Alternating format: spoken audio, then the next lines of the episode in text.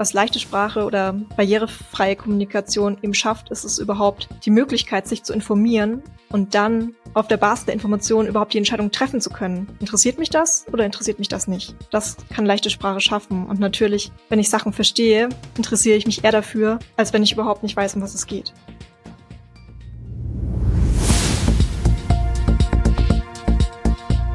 Zeit für Politik der Podcast der Bayerischen Landeszentrale für politische Bildungsarbeit.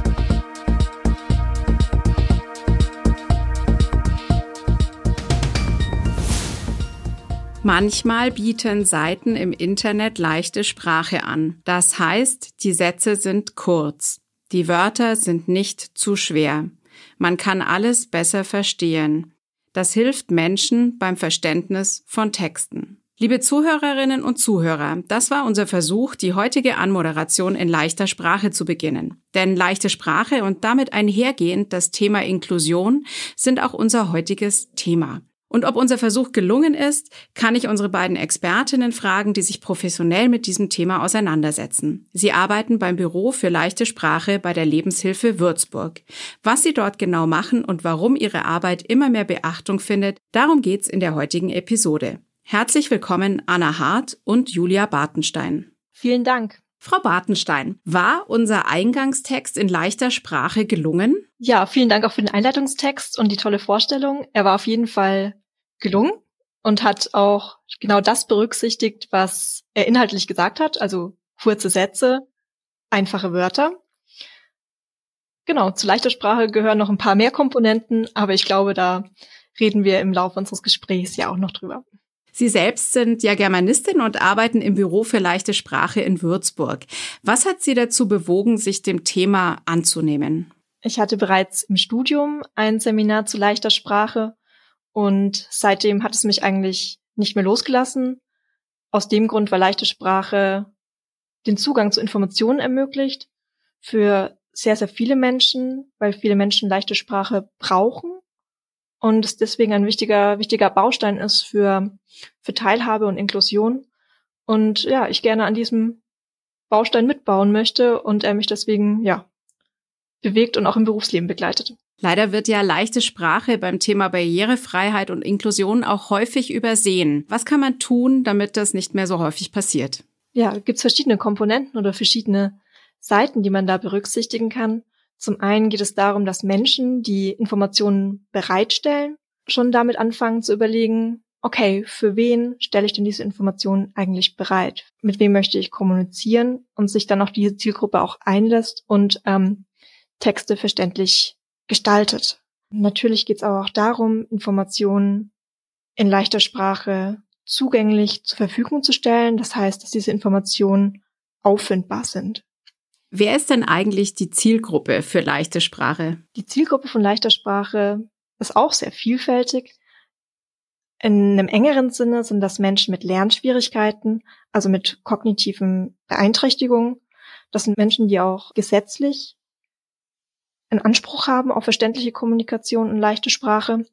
Aber wie das einfach auch häufig ist, wenn man, wenn man so ein Angebot bereitstellt, davon profitieren noch viel, viel mehr Menschen. Also auch Menschen mit anderen Kommunikationseinschränkungen, beziehungsweise auch Menschen, die noch geringe Deutschkenntnisse haben oder tatsächlich auch ältere Menschen oder Menschen mit Demenz, aber eben auch funktionale, funktionale Analphabeten oder Menschen, die prälingual gehörlos sind. Frau Hart, Sie arbeiten in den mainfränkischen Werkstätten und sind Mitglied in der Prüfgruppe für leichte Sprache. Sie und Ihr Team nehmen Texte genauer unter die Lupe, um sie eben in leichte Sprache zu übersetzen. Wie kann ich mir das genau vorstellen? Texte lesen, überprüfen, ob auf Rechtschreibfehler, Grammatikfehler und ob die Sätze, Sätze äh, genau sind. Das heißt, Sie lesen da gleich auf Rechtschreibfehler. Das ist ja sehr praktisch, manchmal für eine Redaktion. Aber Sie schauen wahrscheinlich auch, ob man die Texte gut verstehen kann. Und wenn diese Texte nicht so verständlich sind, wie geht man dann weiter vor? Dann, Frau Bartenstein, wird da nochmal drüber gegangen von äh, Expertinnen und Experten und dann gibt's eine neue Runde wahrscheinlich. Ganz genau. Also wir sind in der Prüfgruppe und lesen eben die Texte zusammen und schauen die uns zusammen an Und Anna und der, der Rest der Prüfgruppe gibt mir dann Feedback und sagt, okay, diese Texte haben wir verstanden oder diese Wörter haben wir nicht verstanden. Und dann ist es unsere Aufgabe als Übersetzerin im Büro, da neue Lösungen zu finden. Entweder wir machen das gleich zusammen mit der Prüfgruppe und fragen, okay, was fändest du denn besser? Wir machen einen Gegenvorschlag. Oder manchmal streichen wir auch Sachen. Und wenn die Prüferinnen sagen, okay, diese Information ist für mich überhaupt nicht wichtig, stattdessen möchte ich noch was anderes wissen, das ist auch eine Form der Korrektur oder der Prüfung und dann ändern wir das wieder und nehmen was Neues auf. Genau, also dann gibt's irgendwie quasi eine zweite Runde bei dem, bei dem Übersetzungsprozess. Ist es eigentlich schwer, einfache oder leichte Sprache zu lernen? Ja, also es ist ähm, leichte Sprache ist nicht leicht, geht nicht leicht von der Hand, sondern erfordert eben auch eine, eine gute Kompetenz. Ähm, leichte Sprache basiert auf einem Regelwerk. Es gibt äh, ein Regelwerk, den Duden leichte Sprache, der bestimmte Kriterien eben vorgibt. Und was auch eine große Herausforderung ist beim Übersetzen in leichte Sprache, ist, dass man die Ausgangstexte sowohl verstehen als auch teilweise neu strukturieren muss. Und zwar Schwerpunkte setzen muss, was ist wirklich wichtig, was nehme ich nach vorne. Man gibt dem Text eigentlich eine neue, verständliche Struktur, quasi einen roten Faden, der sich durch den, durch den Text zieht und den Leser mitnimmt oder die Leserin. Gibt es eigentlich einen Unterschied zwischen einfacher und leichter Sprache? Ja, den gibt es. Und zwar zielt leichte Sprache auf die maximale Verständlichkeit ab. Das heißt, aus leichter Sprache ist alles rausgefiltert, was eine sprachliche oder eine Verstehensbarriere darstellt. Dazu zählen Fachwörter, lange Sätze, auch Nebensätze oder auch Formulierungen im Passiv zum Beispiel.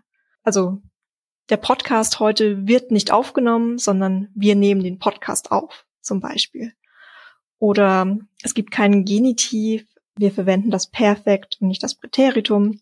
Genau, keine Formulierung mit Mann, also mit diesem neutralen Wort, sondern wir versuchen konkret zu benennen, um wen geht's denn in dem Text.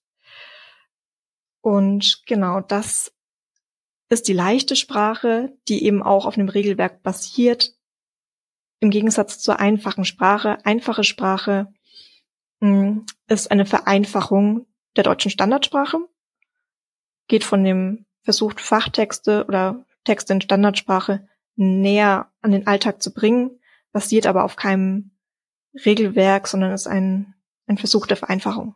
Das ist ja gar nicht so einfach, da dann den roten Faden zu behalten und auch nicht den Text zu verändern, denke ich mal.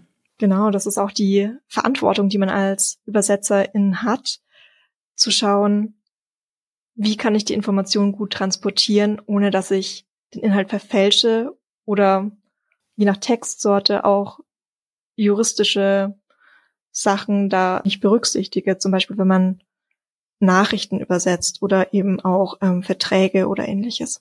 Frau Hart, ich hätte noch eine Frage an Sie. In welchen Bereichen wird Ihre Arbeit am meisten in Anspruch genommen? Sachtexte. Was war denn der letzte Text, den Sie geprüft haben? Pfingsten.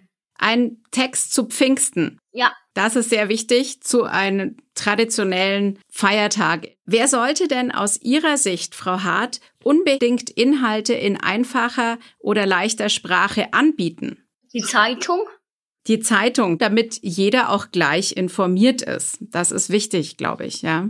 Inwiefern ist denn einfache oder leichte Sprache Ihres Erachtens wichtig für unsere Demokratie? Ich glaube, dass leichte Sprache den Zugang zu Informationen ermöglicht. Also auch, mh, mm, ja, über unser politisches System, für die Wahl, für alles Mögliche. Also es gibt, leichte Sprache gibt den Menschen eine Möglichkeit, an diesen Informationen teilzuhaben und sich eben auch zu informieren und eben auch mitzureden. Leichte Sprache schafft ein Verstehen und Verstehen heißt mit dabei sein können. Seit 2019 gibt es ja auch das Gesetz für Menschen mit Behinderung, wurde das Wahlrecht ähm, erweitert. Und gerade in dem Zusammenhang sehe ich einen großen Bedarf an Informationen in leichter Sprache. Denn wenn, wenn Menschen wählen sollen, müssen sie sich auch informieren können, müssen sie eben auch teilhaben können am gesellschaftlichen Leben. Und wenn diese Informationen nicht verstanden werden, dann ist es ein Ausschluss und das ist nicht demokratisch, das ist keine Demokratie. Demokratie heißt auch, dass alle Menschen am demokratischen Leben teilhaben können, die Möglichkeit dazu haben und genau das schafft leichte Sprache. Es geht also um Teilhabe. Wie sind da Ihre Erfahrungen? Interessieren sich Menschen, die Zugang zu politischen Informationen in leichter Sprache haben, mehr für Politik? Ja, ich denke, ich denke schon. Aber das ist auch ein, ein sehr, eine sehr individuelle Entscheidung was leichte Sprache oder barrierefreie Kommunikation eben schafft, ist es überhaupt die Möglichkeit, sich zu informieren und dann auf der Basis der Information überhaupt die Entscheidung treffen zu können. Interessiert mich das oder interessiert mich das nicht? Das kann leichte Sprache schaffen. Und natürlich, wenn ich Sachen verstehe, interessiere ich mich eher dafür, als wenn ich überhaupt nicht weiß, um was es geht. Deswegen würde ich schon sagen, dass leichte Sprache auch das Interesse stärken kann bei den Menschen, die eben davor ausgeschlossen waren und eben das Interesse daran liegt, dass sie den Zugang zu dieser Information nicht hatten. Erleben Sie eigentlich auch, dass Menschen Texte in leichter Sprache ablehnen, weil sie fürchten, dass ihnen wichtige Informationen entgehen? Ja, das ist eine Sache, die man leichter Sprache ja oft unterstellt oder vorwirft. Ich erlebe das bei meinen, bei meinen Prüferinnen zum Beispiel nicht, sondern wir konzentrieren uns ja auch beim Erstellen der Texte darauf, was ist die wichtige Information und stellen sie ja eigentlich eher in den, in den Mittelpunkt oder in die, in das zentrale, in die zentrale Aussage des Textes. Also daran arbeiten wir ja, genau diese wichtigen Informationen zu vermitteln und sie eben nicht unter den Tisch fallen zu lassen, was ja oft bei überfrachteten Texten in Standardsprache auch zum Teil der Fall sein kann. Abschließend hätte ich noch eine Frage an Sie beide. Wie sieht es denn mit Humor aus? Ist Humor in leichter Sprache möglich? Ja. Wir lachen viel. genau, also auf jeden Fall haben wir in der Prüfgruppe auch immer, immer viel Spaß, aber es gibt auch viele, viele Texte in, in leichter Sprache, die auch witzig sein können. Also es gibt ja auch Literatur in leichter Sprache oder auch äh, Schreibprojekte in leichter oder einfacher Sprache mit Texten, die durchaus Witz transportieren. Worauf man bei leichter Sprache aufpassen muss, Ironie oder Sarkasmus transportieren möchte, da muss man sehr aufpassen und das zum Beispiel hm, in Social Media Posts entweder kennzeichnen oder im Idealfall eigentlich weglassen, weil es zu Missverständnissen führen kann, zu eben Schwierigkeiten beim Verständnis des Textes. Genau, aber das heißt nicht, dass äh, ein Text oder ein Gedicht oder eine, eine Kurzgeschichte in leichter Sprache nicht auch Witz enthalten kann nicht unbedingt über sprachliche Bilder oder über Metaphern oder sowas, sondern auch durch, durch den Inhalt.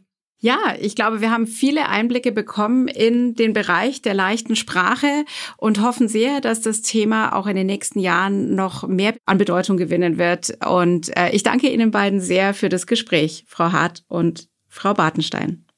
Wir danken auch. Vielen Dank. Falls Sie, liebe Zuhörer und Zuhörerinnen, das Thema gerne im Unterricht einsetzen möchten, finden Sie in den Show Notes den Link zu einer Unterrichtseinheit und weiterführende Informationen. Wir bedanken uns, dass Sie heute zugehört haben. Wenn Sie mögen, abonnieren Sie unseren monatlichen Newsletter, um über neue Angebote der Bayerischen Landeszentrale auf dem Laufenden zu bleiben. Wir sind bald wieder für Sie da mit einer neuen Folge von Zeit für Politik.